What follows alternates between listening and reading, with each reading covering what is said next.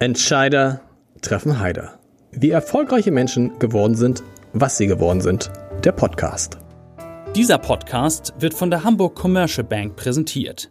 Die ist jetzt eine private Geschäftsbank und hat ihren Sitz, wie ihre Vorgänger, seit vielen Jahrzehnten in Hamburg.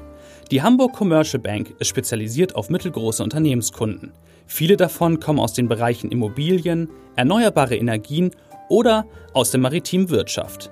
Wenn es um komplexe Themen rund um klassische Bankdienstleistungen, um Projektfinanzierung oder Kapitalmarktprodukte geht, ist die Hamburg Commercial Bank eine sehr gute Adresse. Und jetzt viel Spaß bei Entscheider treffen Heider. Mein Name ist Lars Heider und ich habe heute den Chef von Vattenfall, zumindest den Chef in Norddeutschland von Vattenfall, so ist Peter Wasmuth. Herzlich willkommen. Ähm, schön, dass Sie da sind. Ja, guten Morgen, freue mich auch. Ja. Ähm, ich hatte neulich eine interessante Diskussion mit meinen Patensöhnen. Ungefähr bestimmt eine Stunde oder zwei wollten die mit mir über Urheberrecht und über Leistungsschutzrecht diskutieren, weil die das nämlich Quatsch finden und sagen, warum bist du eigentlich für Urheberrecht und Leistungsschutzrecht? Und dann, als ich da in der Diskussion war, musste ich an unser Gespräch denken, weil ich kann mir vorstellen, sie haben drei Kinder, vielleicht diskutieren Sie mit denen auch über ein Thema, was Ihnen wichtig ist, so wie mir der Urheber, äh, das Urheberrecht, nämlich vielleicht über Fridays for Future. Demonstrieren Ihre Kinder bei Fridays for Future mit? Ähm, wir äh, demonstrieren tun sie nicht, weil zwei sozusagen schon mit der Schule fertig sind. Da muss man in Hamburg sagen, Gott sei Dank, sie haben es also geschafft, bevor die nächste Schulreform anstand. Und äh, unser ältester Sohn ist jetzt in Hongkong und macht eine Lehre, also lernt mal das globale echte Leben kennen. Und unsere Tochter macht gerade eine Ausbildung zur Rettungssanitäterin, weil sie Medizin studieren möchte. Und der Jüngste ist noch in der Schule. Und mit dem habe ich darüber diskutiert und ähm, ihm eben gesagt, also Schule ist äh, ein Privileg, weil man nie wieder Zeit haben wird, so ungestört zu lernen. Deswegen gerne demonstrieren, aber Freitagnachmittags oder am Wochenende und nicht Freitagmorgens. Das Interessante ist ja, wenn ich hier mit dem Vattenfall-Chef sitze, dass die Bewegung um Greta Thunberg kommt aus Schweden und Vattenfall kommt aus Schweden. Ja. Wie passt das zusammen? Oh, das passt super zusammen und äh, das haben wir ja auch gesehen. Also Greta ist ja hier schon beinahe heilig gesprochen worden, bis sie sagte, Kernenergie ist auch eine Option. Das ist sehr schwedisch. Die Schweden sind sehr CO2-avers, denken viel drüber nach, aber sehen eben auch, dass es ohne eine regelbare Energiequelle nicht geht und deswegen gibt es dort eine andere Position zur Kernenergie. Ähm, muss man jetzt nicht gut finden, aber ist so und deswegen äh, hat Greta das ja auch mal gesagt, was dann hier gleich zu Unwillen wieder führte. Ich habe gelernt, wir machen so ein, haben so ein Magazin gemacht über Fridays for Future und da ist ein großes Stück aus Schweden drin. Und da habe ich gelernt, dass die Schweden extrem sich mit, den, mit der Frage des Klimawandels beschäftigen. dass es auch in Schweden eine große Klimaangst gibt. Was ist da, was ist da anders als bei uns? Ja, ob es eine große Klimaangst gibt, weiß ich nicht. Also die Schweden haben, glaube ich, nicht die Angst so verinnerlicht, wie wir Deutschen das tun. Die Schweden leben ganz anders als wir. Es ist ein sehr großes Land. Es sind relativ betrachtet viel weniger Menschen. Da hat jeder sein Sommerhaus, jeder ist am Wasser, auf dem Wasser lebt viel mehr sicherlich in der Natur und mit der Natur, als wir das tun hier in Deutschland, gerade in den Städten ähm, die ist so außer Stockholm und einigen anderen, aber sie sind natürlich auch nicht so geballt und äh, wie hier zum Beispiel äh, das äh, ganze Ruhrgebiet oder solche großen Ballungszentren. Und insofern ist, glaube ich, dort einfach eine andere Wahrnehmung für Natur, ein direkterer Bezug und deswegen auch eine kritische Auseinandersetzung. Aber Angst ähm, habe ich eigentlich noch nicht so wahrgenommen. Es ist rationaler, als wir das tun. Wie sehr sorgt Sie denn persönlich der Klimawandel? Naja, der Klimawandel ist ein der vielen Probleme, die wir, glaube ich, diskutieren müssen. Wenn man ehrlicherweise ist, äh, ist, oder das, was ich als vorrangig sehe, ist, dass wir 2050 neun Milliarden oder über neun Milliarden Menschen auf diesem Planeten haben werden. Das ist auch ein Thema, mit dem man sich beschäftigen muss. Das heißt Zugang zu Trinkwasser. Gerade gestern bei den Nachrichten, dass die Getreideernte nicht reichen wird, die globale, um sozusagen die globale Versorgung sicherzustellen, hat auch mit dem zunehmenden Maisanbau für eben Biokraftstoffe und anderes zu tun. Ähm, das heißt, also das Thema Klimawandel ist ein relevantes, aber es ist sicherlich nicht das einzige. Und in Deutschland äh, neigen wir ja dazu, dass wir sozusagen ähm, ein Thema dann sozusagen zur absoluten Messlatte machen und das ist, glaube ich, ein bisschen zu kurz gesprungen. Für eine, ohne Zeit, dass, für eine Zeit zumindest, ne? Und dann kommt das nächste Thema. Genau, Bis, dann kommt das nächste Thema so ein bisschen sequenziell, ja, ja und das ist, glaube ich, äh, nicht so der optimale Ansatz, ohne damit zu sagen, weil ich ja nun von Vattenfall komme, dass das kein Thema wäre. Wir beschäftigen uns als Unternehmen damit ja auch sehr intensiv und haben eine klare Zielsetzung. Aber sagen ähm, Sie nochmal, damit das die für die, die Sie nicht kennen, diese Zielsetzung ist innerhalb der nächsten Generation genau, fossilfrei. Wir sagen innerhalb einer Generation CO2-frei zu werden in, in, unserer Erzeugung im Unternehmen. Das werden wir auch sicherlich hinbekommen. Aber am Ende ist Strom eben auch Physik und ähm, Naturwissenschaften sind nicht interpretierbar und insofern muss es auch Lösungen geben, die funktionieren.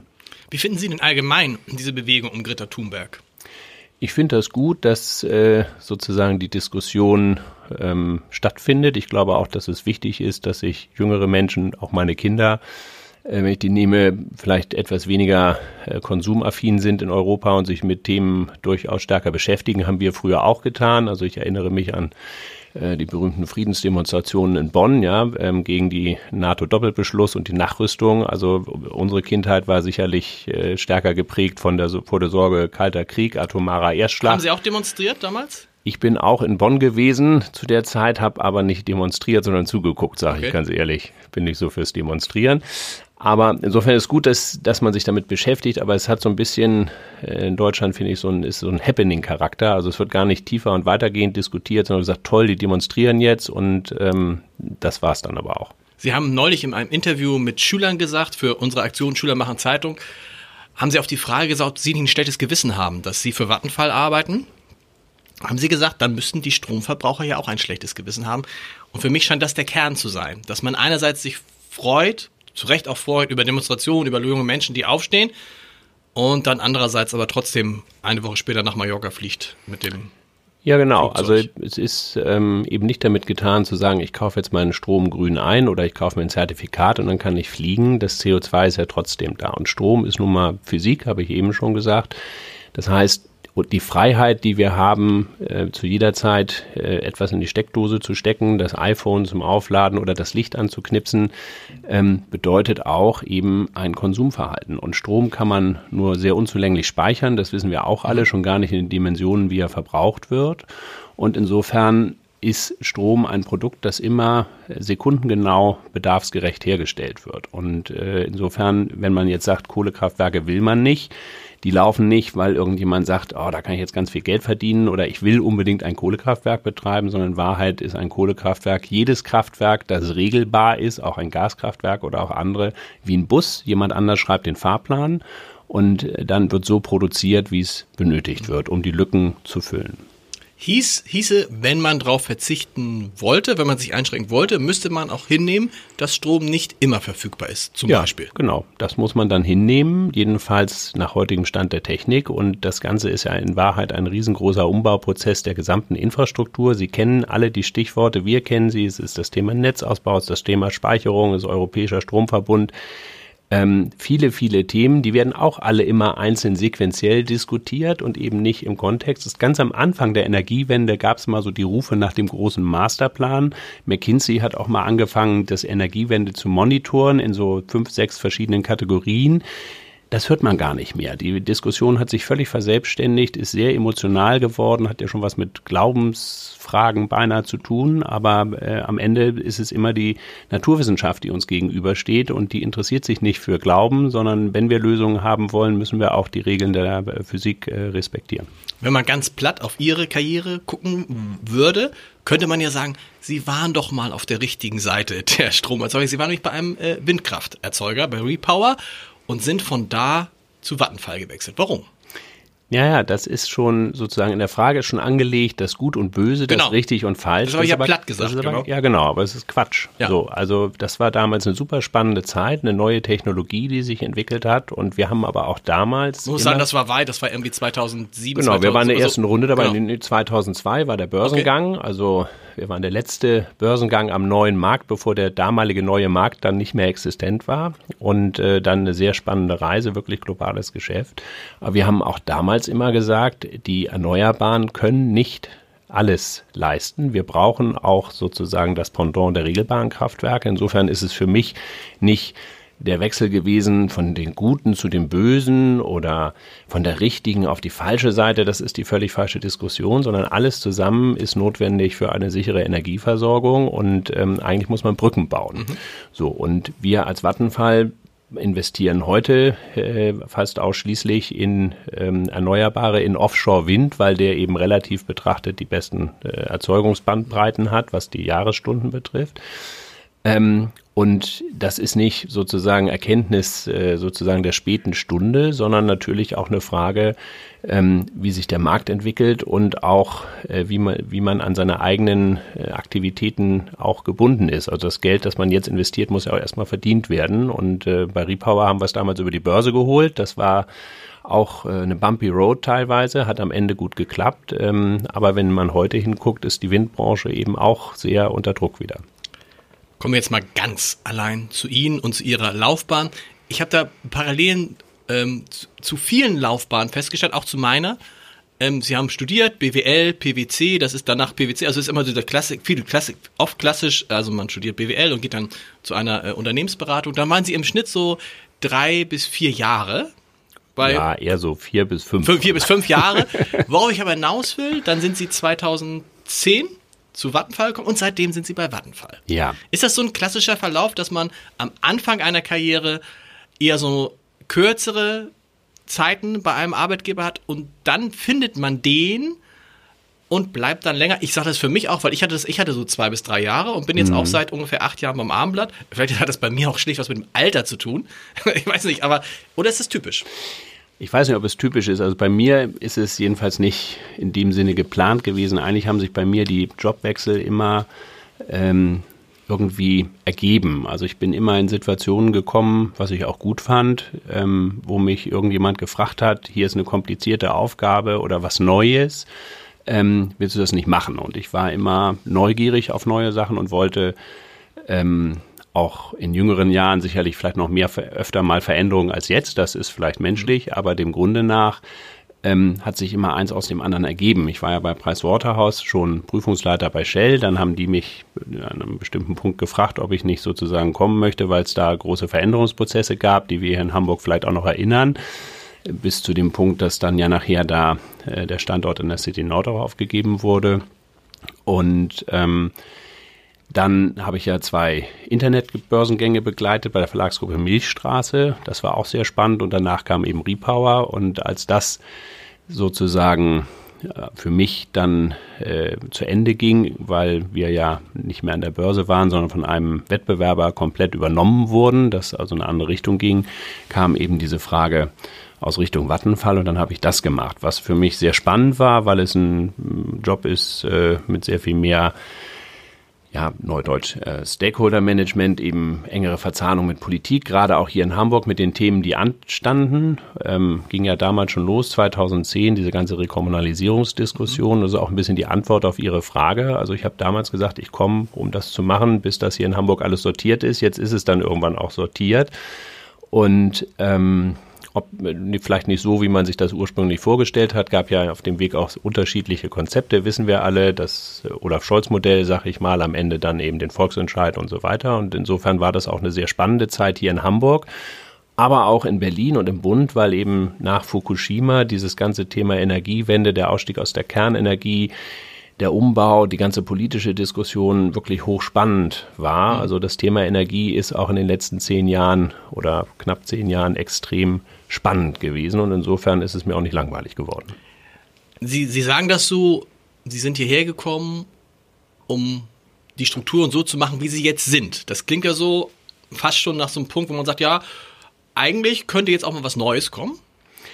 Nein, so absolut muss man das nicht sagen, aber ich habe andersrum wird ein Schuh draus. Als ich damals äh, man mich gefragt hat bei Vattenfall, hat man gesagt, hier stehen diese Themen in Hamburg an. Es ist ja Hamburg und Norddeutschland, also genau. auch das Thema, äh, gibt auch in Schleswig-Holstein viele Themen, Rückbau, Kernenergie und so weiter. Aber in Hamburg stand eben diese ganze Diskussion an, um das HEW-Erbe, die Rekommunalisierung, Stromnetz, Konzessionsvergabe, Fernwärme, die Themen, die Sie ja auch kennen und lange äh, hier auch begleitet sind. Und ich habe damals gesagt, wenn ich das anfange, dann bringe ich das auch zu einem Abschluss, wie immer der aussieht. So und das ist jetzt so. Auf der anderen Seite bin ich natürlich in diesen äh, Jahren jetzt bei Vattenfall auch in sehr vielen anderen Funktionen gewesen. Der Konzern hat sich ja auch verändert und weiterentwickelt und ich habe ja immer auch neben der Rolle hier in Hamburg andere und in, insofern bin ich äh, auch natürlich mit Vattenfall äh, im in einem regen Austausch über die Themen, die sich dort entwickeln. Und solange das Thema Energie spannend ist, äh, ist auch Vattenfall spannend.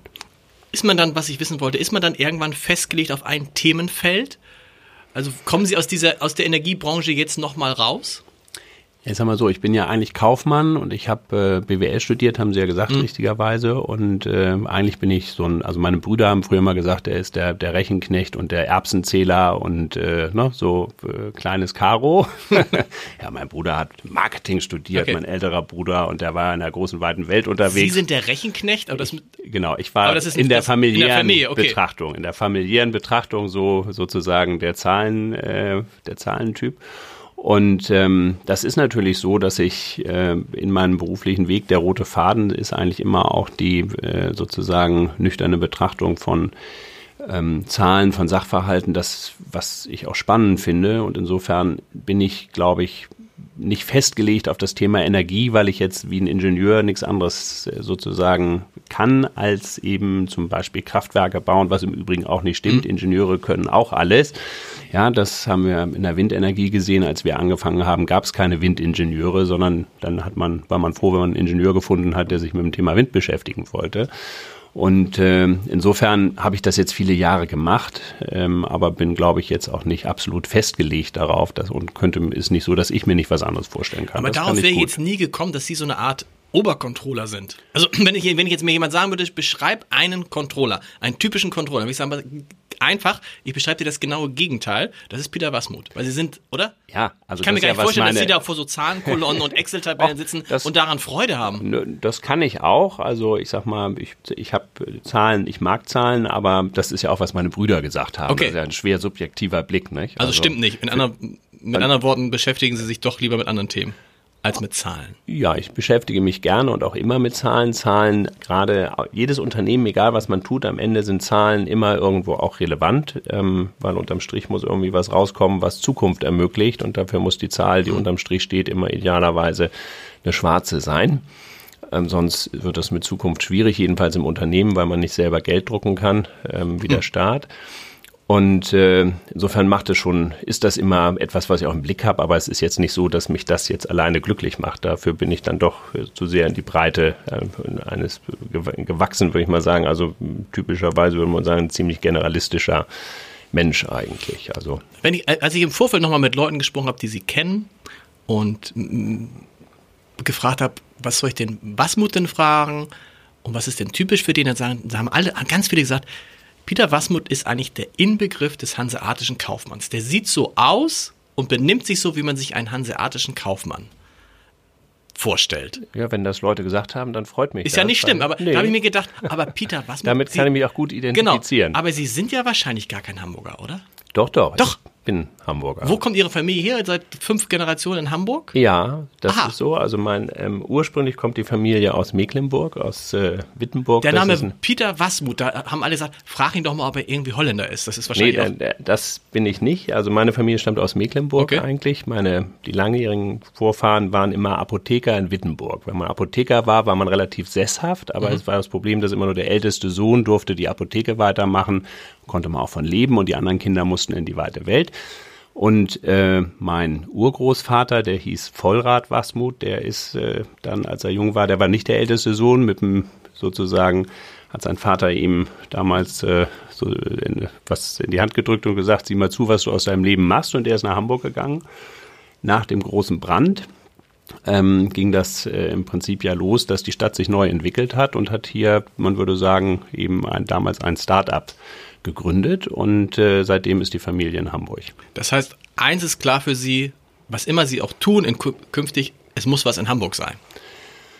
Nein, also so absolut würde ich das Aber jetzt schön, auch nicht schöner sagen. wäre es schon. Ja, ich, wir alle, äh, die Hamburg in Hamburg geboren sind oder auch hierher kommen oder die Stadt lieben, insbesondere wenn die Sonne scheint, wissen wir alle, es gibt nichts Schöneres und äh, insofern lebt es sich ja wirklich sehr gut in Hamburg.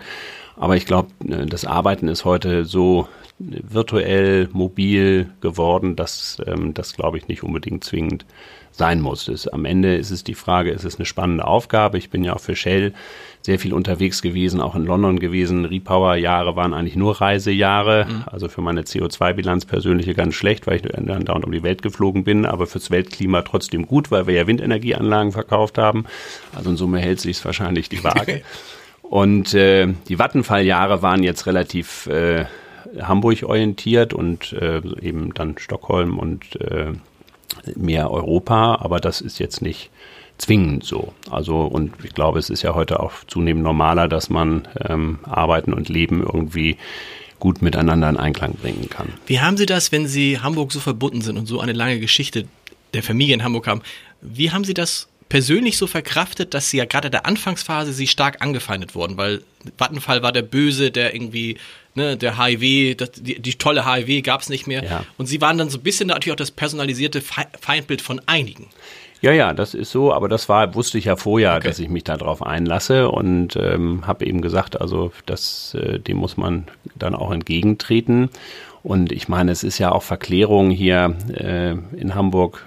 Das war so ein bisschen nicht, als hätte den hätte Vattenfall sozusagen der Raub der Sabinerin, nicht? Wäre irgendwie gekommen und hätte hier die Jungfrau HIV äh, geklaut. Mhm. Das ist natürlich Quatsch, äh, denn die Entscheidung, die HIV zu verkaufen, ist ja im Rathaus getroffen worden. Ähm, und in, insofern fand ich es wiederum jetzt äh, aus Kaufmannssicht, Sie haben darüber, haben ja eben darüber gesprochen und so empfinde ich mich auch als hanseatischer Kaufmann. Die haben sich entschieden, das zu verkaufen und Vattenfall hat das gekauft, hat sich hier sehr anständig verhalten, ja, also was Jobs betrifft und äh, wenn ich mir das wirklich angucke, also ist da nicht äh, irgendwie äh, mit so einer ähm, Raubritter-Mentalität das, was zwischendurch dann immer behauptet wurde, säckenweise das Geld weggeschleppt worden. Und insofern muss ich ganz ehrlich sagen, fand ich das damals und finde es auch heute nach wie vor unangemessen und hatte auch kein Problem persönlich zu sagen, ich identifiziere mich jetzt oder stelle mich äh, auch sozusagen äh, für ein Thema zur Verfügung oder übernehme das, was kontrovers ist. Aber Sie sind immer nach außen zumindest sehr ruhig und kontrolliert geblieben. Wie war das ja. dann, wenn Sie alleine waren? Dann haben Sie saßen Sie schreiend in Ihrem Büro und haben gesagt, was wollen die von mir? Nö, das, das nicht. Also ähm, ähm, es, es, gibt ja diesen schönen Spruch, es staunt der Fachmann und der Laie wundert sich. Ja, ja? also manchmal, äh, gut, Politik ist Politik, das wissen wir. Ähm, und äh, andere haben auch ihre äh, Agenda und äh, insofern glaube ich, kann ich das ganz gut trennen. Und ähm, mir ist auch nie persönlich eigentlich, äh, hat irgendjemand das sozusagen auf mich zurückgefärbt und gesagt, hier, das ist jetzt, ähm, der ist verantwortlich sozusagen dafür, dass das alles so ist. Ich mhm. glaube, das ist schon so, sondern das Bemühen war und ist ja eben einen Dialog zu finden und die Themen so zu sortieren, ähm, dass alle damit klarkommen. Und Aber sie sind immer, das habe ich immer, immer bewundert, sind immer sehr freundlich, höflich, kontrolliert geblieben, auch wenn manchmal Situationen da waren, wo andere, die vielleicht in einer ähnlichen Rolle waren, hm. äh, dann schon mal durchgedreht sind. Ja, bringt ja nichts. Nee. Also wenn man sozusagen so eine kontroverse Rolle hat und sich dann auch noch kontrovers sozusagen äh, durchs Gelände bewegt, das macht es ja nicht besser. Das gibt vielleicht einen kurzen Moment der Erleichterung. Ähm, aber hinterher ist man sozusagen eher zurückgeworfen. Also wenn es äh, mich richtig ankotzt, dann dann gehe ich auch mal und äh, seit ein paar Jahren gehe ich zum Boxtraining zusammen mit meiner Frau und da kann man dann mal richtig die Sau rauslassen und den, äh, den Sandsack verkloppen, wenn man das Gefühl hat, man muss mal richtig. Das heißt, Sie äh, sind auch so, so, wie man Sie in der Öffentlichkeit erlebt, sind Sie auch im Unternehmen und eigentlich immer als ja als immer Manager? ist so absolut ja, also, aber also, also im, im, also im, im, im, Berufsleben. Ja also ich glaube schon also ich muss mich nicht äh, irgendwie äh, dafür jeden Morgen irgendwie erst drei Valium nehmen um das durchzuhalten sondern das das ist eigentlich schon so. Also ich glaube es ist relativ selten ähm, dass ich dass ich mal äh, wirklich dann laut werde oder einen Ausraster kriege. Meine Kinder fürchten das sehr weil ich glaube in den Jahren, äh, in denen sie zu Hause groß geworden sind, haben sie es, glaube ich, drei oder vier Mal erlebt, dass mir richtig der Kragen geplatzt ist. Und das war, glaube ich, sehr eindrücklich. Also jedenfalls habe ich subjektiv das Gefühl gehabt, weil die ähm, dann, äh, dass es äh, sehr selten vorgekommen. Genau, ich glaube dann, mir geht es auch so, dass ich praktisch nie ausflippe, aber wenn, hinterlässt es natürlich einen viel stärkeren ja, Eindruck, genau. als wenn man das permanent macht. Ja. Geht es Ihnen dann auch so wie mir? Also die wenigen Male, wo ich wirklich rumgeschrien habe, mhm. das war übrigens fast nie beruflich, sondern immer in anderen Zusammenhängen, war es mir wirklich schon 20 Minuten später so peinlich.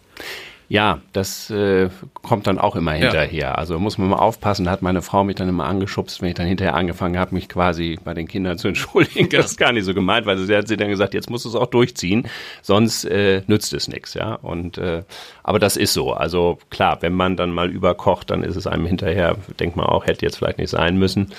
Und ähm, aber wie gesagt, das, ich muss mich da nicht zwingen und ständig den Deckel draufhalten, sondern gerade auch bei diesen beruflichen Sachen, also ich versuche immer mein Gegenüber gut zu verstehen und auch einzusortieren. Und wenn sich dann, also die Rollen sind ja teilweise auch vorgegeben. Mhm. Wenn ich dann weiß, ich gehe, das war ja vor dem Volksentscheid zum Beispiel, zu Herrn Schalthoff und sitze da mit Herrn Bratsch äh, und soll mich über äh, die Stromkonzession unterhalten, weiß ich vorher, dass da sozusagen ausgeteilt wird. Und wenn ich da keinen Bock drauf habe, dann gehe ich da gar nicht hin.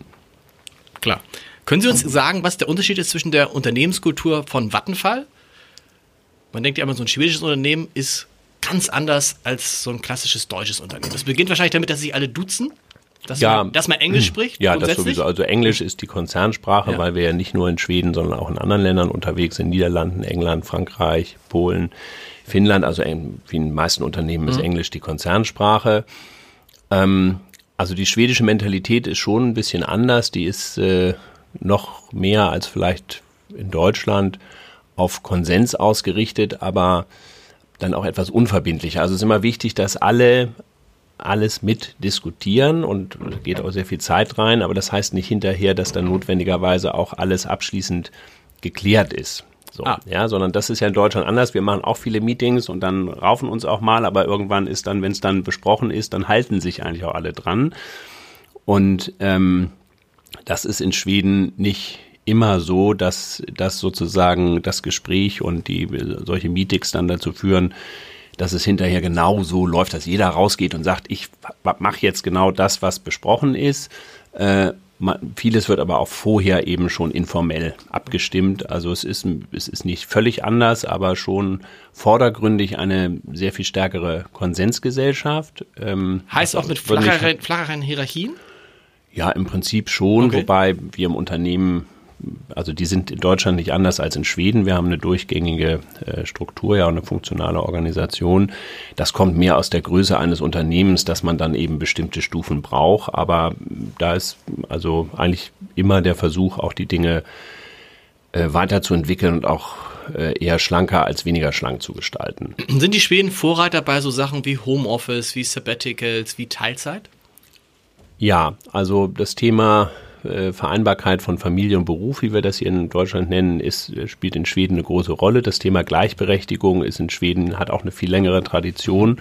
Also das Frau ist völlig normal, dass Frauen eben auch voll arbeiten und äh, auch die Rollen sind schon viel länger als Gibt's bei uns offener definiert. Wissen Sie das?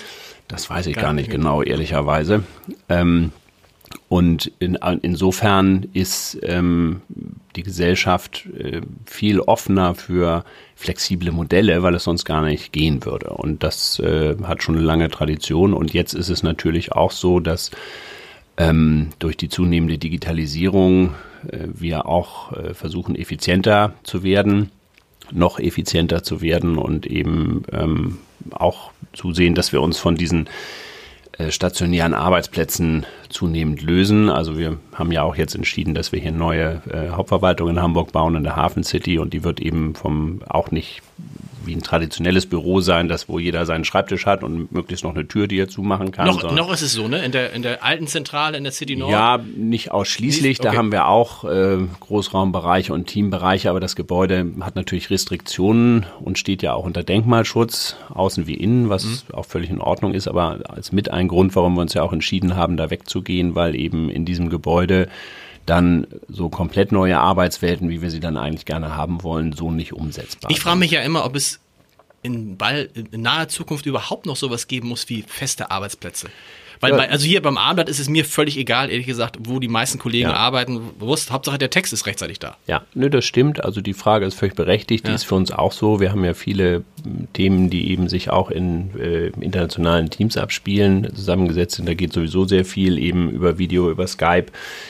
Ähm, was uns schon wichtig ist, ist irgendwo, dass die Menschen sich auch noch oder die Kollegen sich auch noch persönlich treffen mhm. ähm, an einem Ort, also weil das mit, Kaffee mal miteinander trinken und mal ein bisschen äh, sozusagen auch äh, die persönliche Ebene zu pflegen, das ist schon auch wichtig. Ja, kurzfristig ist das fein, wenn alle sagen, ich kann auch zu Hause arbeiten oder von unterwegs, aber am Ende des Tages, wenn das über einen längeren Zeitraum geht, muss man ja auch zusehen, dass sozusagen die Zentrifugalkräfte nicht zu groß mhm. werden. Also ist eigentlich der Blick nach vorne schon Bürostandorte zu haben, die dann auch gerne von den Kolleginnen und Kollegen genutzt werden, also weil sie einfach ein gutes Umfeld bieten und dann unterschiedliche Möglichkeiten, sich im Team zusammenzusetzen, aber auch ich sag mal, Bereiche, wo man sich mal zurückziehen kann, in Ruhe arbeiten.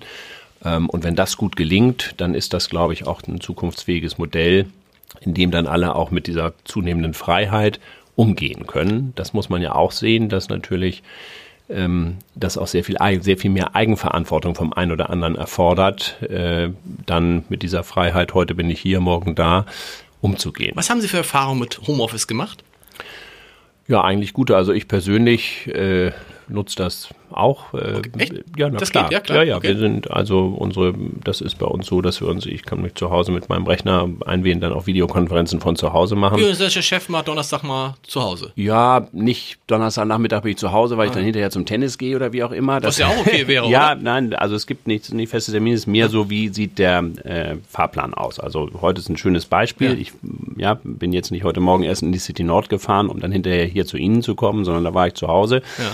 Ähm, oder wenn man, wenn ich äh, unterwegs bin nach Berlin oder wie auch immer. Also es hängt, sind eher so die Slots zwischendrin, die man dann sinnvoll auffüllen kann.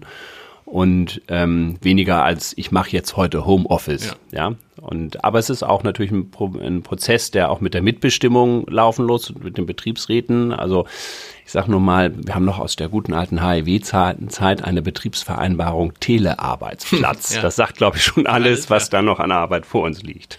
Aber Sie haben auch gesagt, Sie machen jetzt diesen Umzug und so ein Umzug ist ja immer eine gigantische Veränderung. Man, mm. Ich finde, man unterschätzt das immer, wenn man es, wir haben es ja auch vor fünf Jahren einmal mitgemacht. Mm da geht es ja wirklich ins Detail und liebgewordene Sachen verschwinden. Wie nehmen Sie die Mitarbeiter mit bei so einem Umzug? Wie beteiligen Sie daran, wie das neue, wie die neue Zentrale aussehen soll? Ja, das geht ja sehr früh los. Also wir haben das jetzt ja entschieden, bis das Gebäude fertig ist, wird ja äh, 2021, 2022 sein. Also da ist ja noch nichts. Bin gestern gerade mhm. da in der Hafen City gewesen. Das geht jetzt los.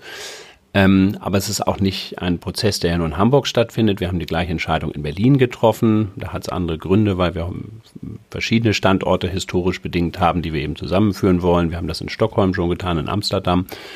Ähm, es geht schon darum, äh, natürlich dann die Kolleginnen und Kollegen mitzunehmen. Deswegen fängt man das eigentlich sehr früh an. Und das geht in diesem Fall von innen nach außen, dass man eben erstmal diskutiert, auch wie gesagt, mit der Mitbestimmung, ähm, wie sehen die zukünftigen Arbeitsanforderungen raus, aus, wo will man hin, dass man sich sozusagen über das Umfeld äh, unterhält. Also wir haben schon an allen Standorten eben so äh, Pilot-Offices eingerichtet mit den Büromöbeln, die wir zum, zukünftig haben werden, mit den Lösungen, die wir zukünftig haben werden. Ähm, was machen Sie dann, wenn sich dann drei Mitarbeiter hinsetzen und sagen, oh, geht gar nicht? Naja, das ist ja wie in jedem sie werden nicht alle mitnehmen. Es, einige finden es super und sagen, Mensch, geht's schneller. Andere sagen, äh, das will ich aber nicht. Ich gehe jetzt seit 20 Jahren an meinen Schreibtisch und den brauche ich auch, sonst kann ich nicht denken. Mhm. Ähm, haben sie natürlich die gesamte Bandbreite. Also es ist ein Prozess und deswegen haben wir sehr früh damit angefangen, das Projekt, ähm, das heißt bei uns Hubo, Hamburg und Berlin Office, ja, mhm. also auch beide Standorte, das läuft schon seit über zwei Jahren ähm, in der Vorbereitung einmal, wo gehen wir hin und das andere eben schon auch die interne Kommunikation, wie soll die Arbeitswelt zukünftig aussehen. Und ich habe das Gefühl, dass das mittlerweile deutlich mehrheitlich auch äh, angenommen und verstanden ist. Und natürlich gibt es dann die Diskussionen, die Sie hier sicherlich auch hatten, äh, wo sind dann, gibt wie viele Parkplätze gibt es und wie komme ich da hin und dies und jenes. Das äh, ist natürlich äh, auch eine Frage dann, wie ist äh, der Altersdurchschnitt der Belegschaft, wer macht was und äh, da kommen wir natürlich auch aus einer sehr teilweise sehr tradierten Welt, aber und dann ist der Sprung natürlich City Nord zu Hafen City ein nahezu gewaltiger, oder? Ja, es ist klar. eigentlich komplett ein komplett Ja. anderes Umfeld. Ja, also das ist so. Was, was wird das mit den Leuten, mit den Unternehmen machen? Genau, das ist, das ist so, das muss man früh anfangen zu diskutieren und äh, ich glaube, wir sind auf einem guten Weg. Ich habe mal ein Beispiel gesehen, wie es nicht gut gelaufen ist bei Shell früher. Da war die Diskussion ja auch aus anderen Gründen, Ende der 90er Jahre weg aus der City Nord. Und da wollte man sozusagen ein bisschen von oben nach unten mit dem Kopf durch die Wand in die City Süd. In das, äh, kann ich ja heute erzählen, das ist lange her, in das Poseidon-Haus Ja. hieß das damals. Da wollte, glaube ich, niemand hin. Genau. Und da hat, äh, also auch nicht nur außer Shell wollte da auch niemand hin. Ähm, und äh, das hat nachher dann auch an den Widerständen der Mitbestimmung und so weiter eben ist das in der Form gescheitert und die sind dann ja in eine andere Lösung näher an der City Nord gezogen am Surenkamp, die dann ähm, vielleicht aus anderen Gründen äh, dann wieder äh, auch Themen hatte. Also man muss das früh anfangen und sich schon bemühen, auch sehr transparent gut zu erklären, wieso, weshalb, warum, alle mitzunehmen. Aber es hilft uns natürlich auch, dass alle wissen, dass sich die Arbeitswelt ändert. Also die Digitalisierung findet ja heute auch schon statt, egal ob ich am Schreibtisch sitze oder nicht. Die Tools sind neu. Und insofern ist, glaube ich, das eigentlich auch äh, etwas, was diesen Prozess eher unterstützt. Nutzt man das auch zu einem Kulturwandel? Ich habe jetzt morgen gerade zu einem weiteren Podcast Alexander Birken von Otto. Die haben ja, kann man fast sagen, eigentlich das Unternehmen den Mitarbeitern übergeben. Also der Vorstand hat gesagt, wir wissen gar nicht, wie sich das, der, die Kultur im Unternehmen wandeln soll. Wir wissen nicht, was in der Zukunft kommt. Macht ihr doch. Und es ging dann los, dass sie sich geduzt haben, dass die Arbeitsumfelder anders geworden sind, die, die Büros sind anders. Bis hin dazu, dass eben keine Chefs mehr irgendwelchen, irgendwelche Schichtpläne machen, sondern die Mitarbeiter das selber. Ist das eine Chance oder braucht man das bei Vattenfall nicht, diesen ganz herben Kulturwandel? Doch, ich glaube, das ist eine Chance. Also es ist ja eine Frage, wie man das moderiert, ist auch ein bisschen eine Frage, wo man herkommt. Wir haben halt hier in Hamburg, ähm, aber auch in Berlin eine sehr äh, homogene Belegschaft. Das sind früher ist man zu HIV gegangen und wenn man da war, ja, will das jetzt nicht alles wiederholen, das war ja quasi wie verbeamtet und dann blieb man da auch. So, Und die, und die Kinder kamen vielleicht auch. Man stellt- Genau, Moment, ja, ja, genau. die Kinder und die Enkelkinder und was weiß ich. Also das ist natürlich, das muss nicht schlecht sein, das äh, sage ich auch nicht, aber das ist, was man eben als Ausgangspunkt hat. So, und wir haben, äh, wenn ich mir das in Hamburg angucke, einen Altersdurchschnitt in der Belegschaft, der ist auch ähm, sicherlich noch entwicklungsfähig in Richtung jünger. Das passiert jetzt auch, weil wir natürlich viel neue Themen haben, wo wir auch von außen einstellen. Das ist aber über viele Jahre auch nicht passiert sondern war immer ein sehr closed shop in gewisser Weise auch. Also man muss gucken, wo ist der Startpunkt und ich glaube, der Weg, den wir jetzt gewählt haben, ähm, die Dinge zu diskutieren und eben ähm, auch äh, die, die, die Bahn dafür zu brechen intern, das ist eine Mischung aus nicht völligen macht mal wie ihr wollt, ja, ähm, so, und, und auch nicht einem völlig dirigistischen, so wird's jetzt Klappe halten, sondern äh, im Prinzip äh, schon, glaube ich, ein ganz gut moderierter Prozess. Also wir sind eigentlich zuversichtlich, dass die Kombination aus Veränderung unserer Themen, die bedeutet, dass wir mehr Leute von außen auch holen, die andere Kultur auch mitbringen, also eine Durchmischung ähm, in Verbindung mit Digitalisierung und auch ähm, am Ende ja abgeben von äh, sehr traditionellem Geschäft, jetzt äh, eben ja wieder zurück an die Stadt, uns dann auch hilft, diesen Prozess umzusetzen. Und ich glaube, alle freuen sich drauf, ich mich jedenfalls sehr. Man erkennt ja einige Manager nicht wieder, wenn man guckt, wie die vor fünf Jahren ausgesehen Ja. Also allein vom Aussehen her. Ja. Das ist ja dann, ne, also keine Krawatten mehr, Turnschuhe, Ja. Hemd offen, Ja. duzen sich so. Sie, und das finde ich jetzt, das will ich jetzt gar nicht als Vorwurf, sondern ganz im Gegenteil, ich, sie sehen genauso aus wie vor fünf Jahren. Ja, das So. stimmt in gewisser Weise. Also das, das Was ich auch konsequent finde, weil es- das- entweder, entweder man hat sich dafür entschieden ja. Oder man schwimmt irgendwie mit so einer Welle. Ja, ich weiß nicht, ob das vielleicht nicht so schwarz-weiß. Also erstmal ähm, äh, ist natürlich äh, das auch was Positives, wenn man noch so aussieht wie, wie, wie vor fünf Jahren. Das heißt, dass mir meine Anzüge von vor fünf Jahren noch Zum passen. Beispiel, genau.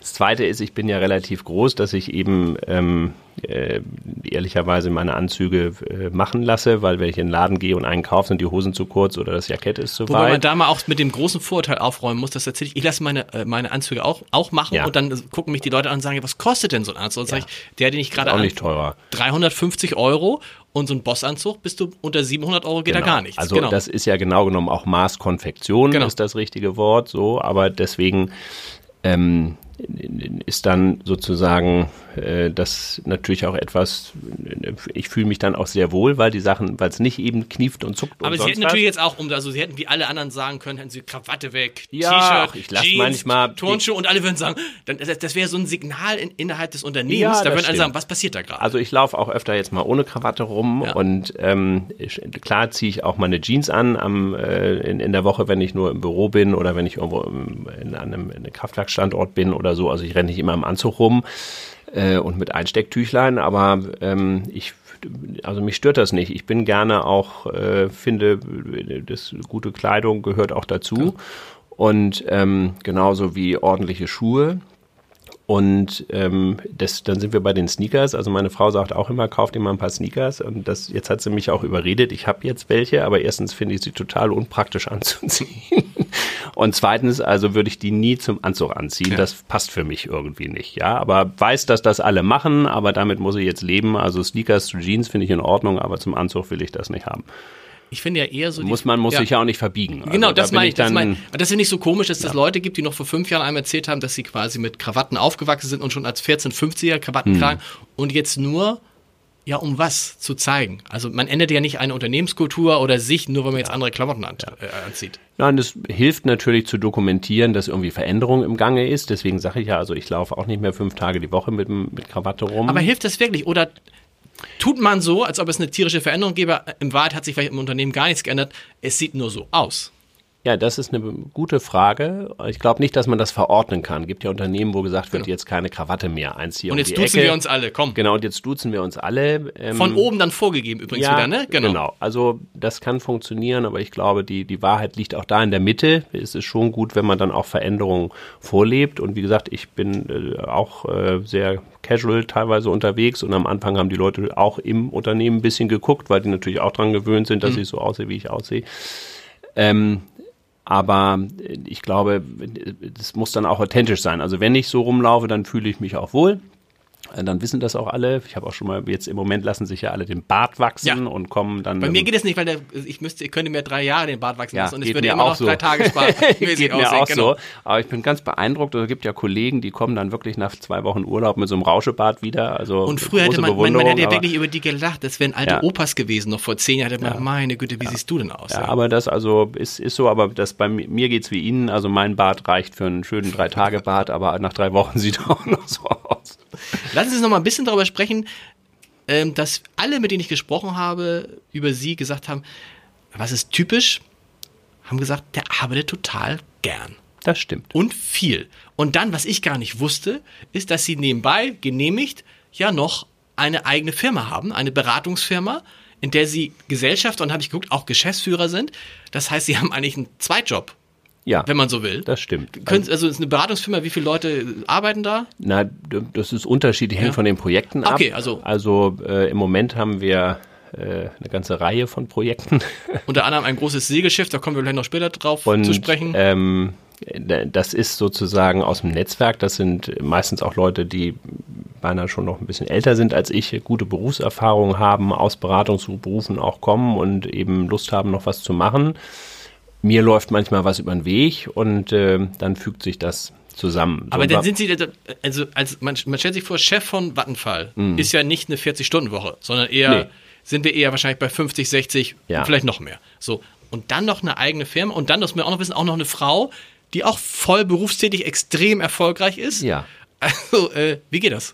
Ach, das geht eigentlich gut. Also meine Frau ist äh, sehr äh, erfolgreich und, und gerne und arbeitet auch gern und viel. Das hilft. Also ist ja auch viel unterwegs. Ist ähm, insofern ähm, ist das auch balanciert, ist auch wichtig. Ja, wenn einer immer sagt, also was machst du eigentlich da die ganze Zeit, dann ist auch doof. Aber das passt gut. Und das Zweite ist, dass ähm, ähm, ich das, also ich empfinde Arbeit nicht als Belastung. Ich bin, ich, Themen sind ja auch spannend und ähm, ich bin immer neugierig und dann beschäftige ich mich auch gern damit. Also das ist nicht, ähm, nicht so, dass ich das jetzt als Belastung empfinde. Klar, wenn draußen schön die Sonne scheint und ich sage, jetzt möchte ich mal gerne segeln gehen, dann und dann muss ich vielleicht noch irgendwo äh, drei Stunden Meeting machen, dann ärgere ich mich schon mal, aber äh, das kann man in der Regel ja auch irgendwie ganz gut steuern. Aber das ist ja schön, dass man mal, wie macht man das, dass man solche Lust hat zu arbeiten? Das ist ja nicht selbstverständlich, weil viele haben einen Job und dann sagen sie, das, wenn der vorbei ist, aber auch gut. Ja, ich glaube, also ich, ich, das liegt, glaube ich, an den Jobs. Sie haben ja vorhin gefragt, dass äh, der Vattenfall-Job ist sicherlich nicht vergnügungssteuerpflichtig gewesen und äh, hat sich im Laufe der Jahre in vielen Themen entwickelt, aber es war nie langweilig. Und es ist ja auch nicht Routine, äh, dass ich schon montags weiß, was ich Freitag mache, mhm. sondern im Prinzip ist jeder Tag so ein bisschen in Anführungsstrichen Überraschungspaket, ja weil ich mache ja meine Termine im Prinzip auch nicht äh, großartig selber, sondern das macht mein, mein Sekretariat, weil ich immer unterwegs bin. Und dann wann wissen Sie, wann, äh, wann, wann, wann wissen Sie eigentlich, was Sie morgen machen? Na, ich, Am, gucken ich, Sie? Ich, weiß das grob, weil das okay. natürlich, wird ja da reingeschrieben, aber am Ende, wenn Sie es ganz ehrlich wissen wollen, gucke ich immer am Abend vorher, was steht morgen an. So. Okay. Und dann sehe ich, ah, morgen muss ich nach Berlin und äh, ist das und das oder heute muss ich gleich zu Herrn Haider, da, ähm, dann, also, und dann spule ich das so ab. Okay. Und äh, heute ist eben bin ich hier, dann habe ich nachher eine äh, interne, äh, haben wir eine Aufsichtsratssitzung, dann heute Abend muss ich noch einen Vortrag halten und dann ist der Tag auch rum. Ja. So, und dann, wenn ich dann nach Hause komme, dann ist aber nicht so, dass ich denke, oh Gott, jetzt habe ich wieder acht Stunden am Schreibtisch gesessen, äh, jetzt muss ich was anderes machen, sondern wenn dann eben andere Themen sind, dann beschäftige ich mich damit auch noch gerne. Das heißt, für Sie ist so ein Leben ohne Arbeit gar nicht vorstellbar? Doch, das ist vorstellbar, aber nicht im Sinne von, ich gehe. Nicht erstrebenswert? Ja, das würde ich so auch nicht sagen. Also die Freiheit zu, zu haben oder relative Freiheit, womit man sich beschäftigt und auch ein großes Maß an Eigenverantwortung, ähm, das ist eigentlich das Entscheidende. Und dann kann man, das kann ich mir gut vorstellen und äh, die Themen können sich ja ändern. Also äh, man kann alles Mögliche machen. Ähm, äh, aber ich glaube, so ein, jetzt bin ich Pensionär in Anführungsstrichen, das jetzt ja noch nicht, aber irgendwann vielleicht mal und äh, der Tag besteht dann draus, dass ich morgens Tennis spiele und nachmittags Golf, sage ich jetzt mal ein bisschen überspitzt. Das kann ich mir eigentlich nicht so richtig vorstellen. Weil theoretisch ist ja, müssen Sie das wahrscheinlich alles nicht mehr machen, um Geld zu verdienen. Theoretisch könnten Sie wahrscheinlich auch sagen, Leute, ist gut und jetzt lebe ich mal in den Tag hinein. Ja, also Geld. Was ich damit meine, wenn ich damit frage, welche Rolle spielt Geld noch, sich so zu engagieren? Ja, also Geld ist, gibt, für, gibt Sicherheit. Ich empfinde Geld als äh, ein Synonym für Sicherheit, mhm. weil man eben sozusagen vielleicht nicht immer das Gefühl hat, dass man im Rücken an der Wand steht, aber es ist nicht der Anreiz. Also ich mache die Sachen nicht, weil ich sage, oh, da kann ich jetzt super viel Geld verdienen, sondern es muss auch inhaltlich äh, Spaß machen. So und ähm, dann erübrigt sich die Frage eigentlich beinahe schon. Also äh, wenn es Spaß macht, dann macht man es auch äh, deswegen eben gerne. Und ähm, das andere ist ja immer so ein relativer Blick. Also ähm, ich habe ja nun auch, oder wir haben ja drei Kinder und äh, die gehen jetzt alle in die Ausbildung. Und mein Vater hat schon immer zu uns, ich habe auch zwei Brüder mhm. gesagt, also von mir kriegt ihr nichts mit, außer eine gute Ausbildung. Ähm, und dann müsst ihr für euch selber sorgen. Okay. So, das war immer damals haben wir das, oder ich habe das irgendwo als eine taffe Ansage empfunden, auf der anderen Seite aber auch als total gerechtfertigt und ähm, Also gute Ausbildung heißt mit anderen Worten, ich finanziere euch eure Ausbildung, genau, ich helfe euch bei, und genau, dann war es das aber. Genau, genau. Okay. Also so war die Ansage. Aha. Ich habe das jetzt so absolut noch nicht formuliert meinen Kindern gegenüber, aber im Prinzip muss es so sein. Also Ja. alles andere ähm, ist äh, irgendwie nicht logisch. Jeder muss am Ende sehen, dass er sich selber irgendwie organisiert und ähm, äh, klarkommt. Sie haben ja nun diese Erfahrung mit HIV, mit Vattenfall gemacht, ein, ein schwieriger Job. Und trotzdem, als neulich bei Ihnen das Telefon klingelte und Jörg Ferstel dran war und sagte, könntest du dir vorstellen, Aufsichtsratsvorsitzender der Elsfleter Werft zu werden? Elsfleter Werft, das ist es, die Werft, die die Gorch Fock da baut. Da müssen doch bei Ihnen alle Alarmsignal äh, angesagt haben, das ist ja schon wieder so ein Problemding. Willst du dir jetzt das nächste, also, weil Gorch Fock ist ja, dag- dagegen war die HW damals ja ein, ein einfacher Fall. Ja, das weiß ich nicht. Also war schon so, wie ich das ja auch gesagt habe. Ich kenne Herrn Ferstel lange und gut. Also ähm, Ja. wir sind persönlich auch gut befreundet seit vielen Jahren und ähm, der hatte vorher schon eine, mal SMS geschickt und gesagt, ich habe da ein Thema, musste ich mal sprechen und dann hat er mich ja angerufen und ähm, also ich glaube, das gilt für ihn genauso wie für mich. Wenn wir alle vorher gewusst hätten, was wir da für ein äh, buntes äh, Sammelsurium finden, dann hätten wir vielleicht auch alle gesagt, mhm. aber er ist ja nun äh, von Amts wegen äh, Vorstand der Stiftung geworden und hat eben in am Ende um Hilfe äh, gebeten und äh, mein erster Impuls war, äh, klar, wenn das ein Freund, der, wenn der Hilfe braucht, dann kümmere ich mich jetzt. Und dann noch, so. Sie sind ja selber Segler, glaube ich, ne? Ja. Also insofern, das Schiff, Ja, ja. Schiff passt auch, also, genau. Das passt auch und natürlich ist, äh, hat man vorher selber das Thema, dass diese ganze Theater um die Gorch Fock ja irgendwie auch mitbekommen und ähm, insofern ist es schon etwas, was emotional sicherlich auch irgendwo eine Rolle spielt. Also ich habe ja, glaube ich, gesagt, fürs Kymo Karl äh, hätte ich es Ja. nicht gemacht, was mir mein jüngster Sohn sehr übel genommen hat. Der heißt nämlich Karl. der, der hat gesagt, was Okay. soll das denn Ja, jetzt genau. heißen? Papa. genau. Und ähm, die äh, insofern ja, war das, aber wir haben uns dann da ja beide etwas blauäugig äh, reingestürzt. Ich habe dann ja auch mich bemüht, eben aus dem schon beschriebenen Netzwerk äh, auch Leute zu suchen und zu finden, die ich ja auch gefunden habe, die eben da vor Ort ähm, jetzt die Arbeit machen. Und ähm, ja, jetzt sind halt, das ist das Gleiche, wie ich vorher gesagt habe. Jetzt haben wir es angefangen, jetzt machen wir es auch zu Ja. Ende. So, also anfangen und liegen lassen ist irgendwie äh, nicht mein Ding und ich glaube für Herrn Ferstl auch nicht. Aber wenn wir es vorher besser gewusst hätten, hätten wir vielleicht auch gesagt, also muss nicht sein. Aber ehrlicherweise macht Spaß. Warum macht sowas dann Spaß? Weil es ist ja, es ist schwierig, es gibt viel kritische Presse. Vor allem kann ich mir vorstellen, bekommt man dann Dinge heraus über Leute, die man aus der Hamburger Gesellschaft auch kennt, wo man dann vielleicht denkt, wir sagen es mal ganz anonymisiert, was hat der gemacht? Das hat der gemacht. Das sind ja auch viele so Einblicke, stelle ich mir mal ganz äh, äh, fast laienhaft vor, die so ein bisschen Blicke in Abgründe sind, oder? Ja, also das vielleicht auch, aber es ist, mh, es ist natürlich, also es ist schon klar, es ist viel Arbeit, es ist kompliziert, auch mit dem, was man da gefunden hat und man, wir haben uns schon gefragt, oder ich frage mich schon, wie man überhaupt auf so eine Idee kommen kann, solche, so eine Vielzahl von völlig losgelösten Aktivitäten zu starten. Am Ende ist ja der Ausgangspunkt, egal ob man da jetzt äh, diese Ämterhäufung hatte, das ist eine Werft, die ist ja nicht riesengroß, Genau. die hat, die ist aber eigentlich gesund, die hat ein vernünftiges Geschäft gemacht über Jahre und auch ein vernünftiges Ergebnis, aber die ist nicht riesengroß. Ähm, was die da angefangen haben, das ist in der Dimension dessen, was es an Investitionen erfordert, unabhängig von der Frage, ob die jetzt ergebnishöfig sind nachher oder nicht in der Mongolei oder wie auch immer. Also rein von den Cashflows her so ein Unternehmen völlig überfordert. Also da war wirklich, äh, da fehlte es an den Basics wieder am Ende der Betriebswirtschaft. So und ähm, das sieht man, das müssen wir jetzt irgendwie sortieren und das andere. Ja, also wenn man in so einer Stadt lebt und groß wird und äh, dann äh, gibt es viele bunte Geschichten.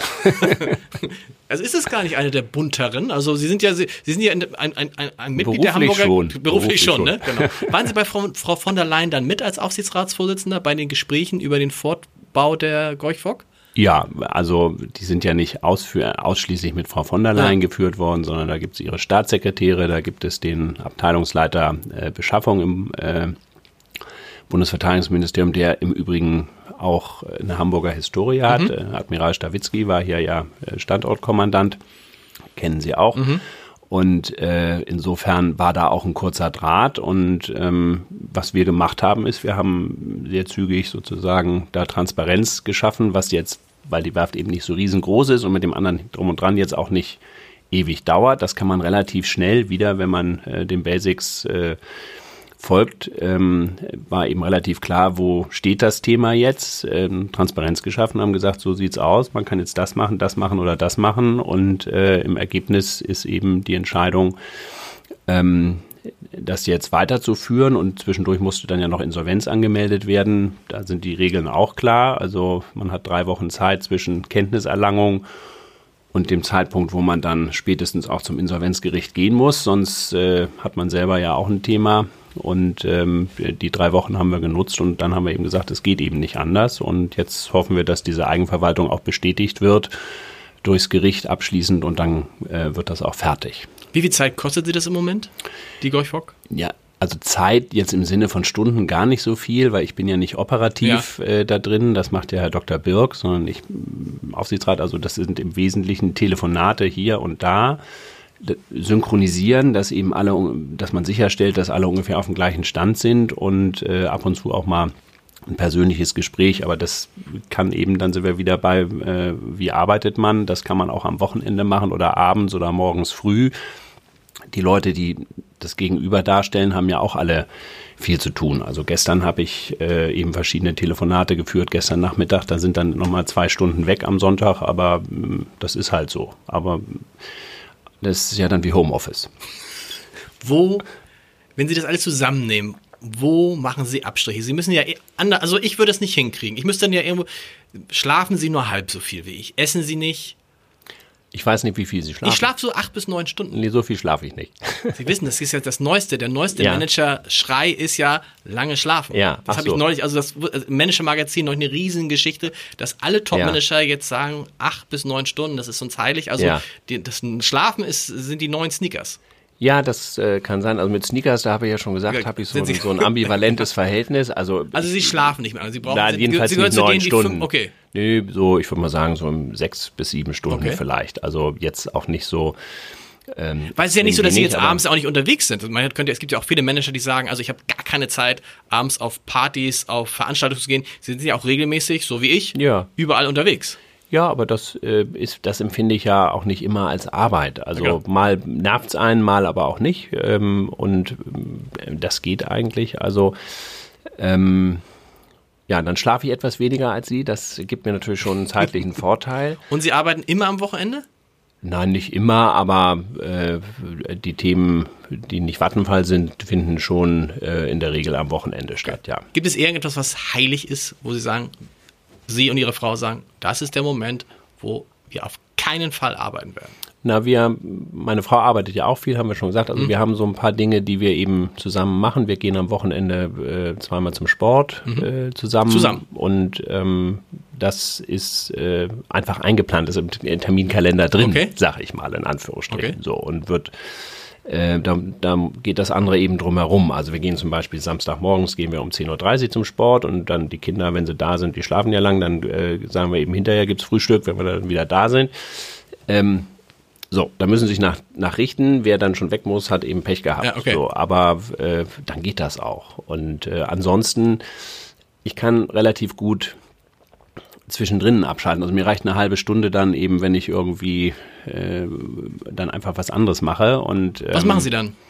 Ja, entweder popel ich im Garten rum, also Okay. ich habe so äh, Buchsbaumhecken gepflanzt überall im Garten. Die haben was sehr Ordnendes, das Ja. finde ich schön, macht sich meine Frau gerne auch mal drüber lustig und da schnippel ich halt dann dran rum. Ähm, Im Winter natürlich nicht, dann mache ich da mache ich dann andere Sachen. Also ich mache gerne dann auch mal was, was eben äh, nicht mit Denken zu tun hat. Ich habe jetzt im Winter äh, eben äh, habe ich mal, ich habe mir einen alten Vergaser gekauft auf eBay und habe den mal auseinandergebaut und wieder zusammengesetzt und äh, weil ich mal wissen wollte, wie so ein Ding funktioniert. Ob er wirklich wieder geht, weiß ich nicht, Ja. weil ich ihn nur Das haben eingebaut Sie nie habe. ausprobiert, okay. Ja, aber, Nö, aber ja. zumindest habe ich zerlegen und zusammensetzen, das ist dann irgendwie, dann ist man mit was anderem beschäftigt. Herr, Watten, Herr Wattenfall, jetzt sage ich schon ja. Herr Wattenfall, ich bin völlig wahnsinnig. Herr Wasmuth, vielen Dank für Ihren Besuch. Sehr gerne. Dankeschön.